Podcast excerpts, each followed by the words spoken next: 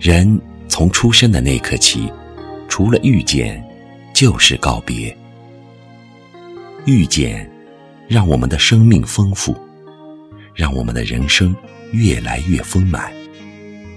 告别，让我们学会了尊重、理解，也看透了所有的生死离别。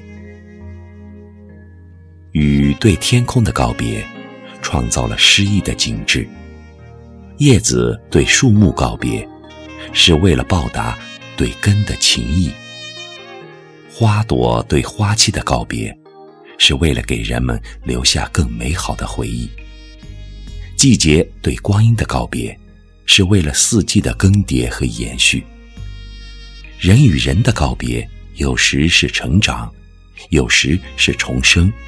有时却是诀别。告别是一种生命面对时光的无情不得不做的改变，也是生命面对着生活的无常不得不做的努力。大自然中的花开花谢、叶生叶落，都是告别。当我们看着这些自然界的告别，只能坦然地接受，因为他们。自有他们的归期和生活习性，而对于人与人的告别，我们更要懂得，所有的告别都是生命最好的安排。当孩子长大去求学，你目送着他背影的离去，那是一种脱离母体的告别。这告别让孩子开始成长，走向成熟。也让你和他的关系不得不从当初的宠爱变成欣赏，再变成一种面对面的尊重和理解。这样的告别，尽管有些不舍，却是每一个人从少年走向青年和成年的必经之路呢。当所有的孩子开始成年，走向婚姻，这告别就是与原生家庭的告别。从此后，尽管有着亲情的联系，却变成了两个独立的个体，生存在各自独立的空间。不管我们多么不舍，依旧不得不牵着孩子的手，放到另一个人的掌心。这种告别是亲情的断舍，也是生命的延续。还有，我们在人生的旅途遇见的亲情。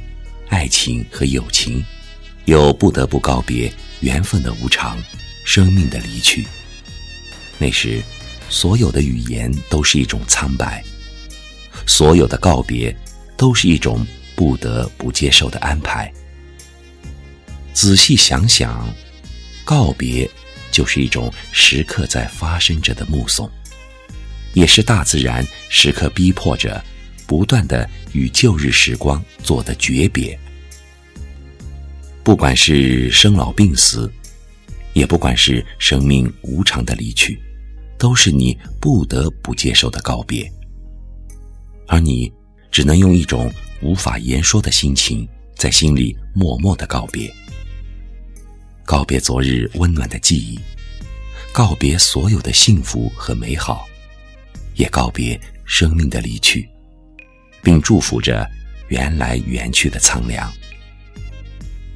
想起曹文轩所说的告别，生命中所有的故事和告别，都是生离死别。而我们每一个活着的人，都要学会告别，学会让自己懂得珍惜和活着，便是最好的幸福和圆满。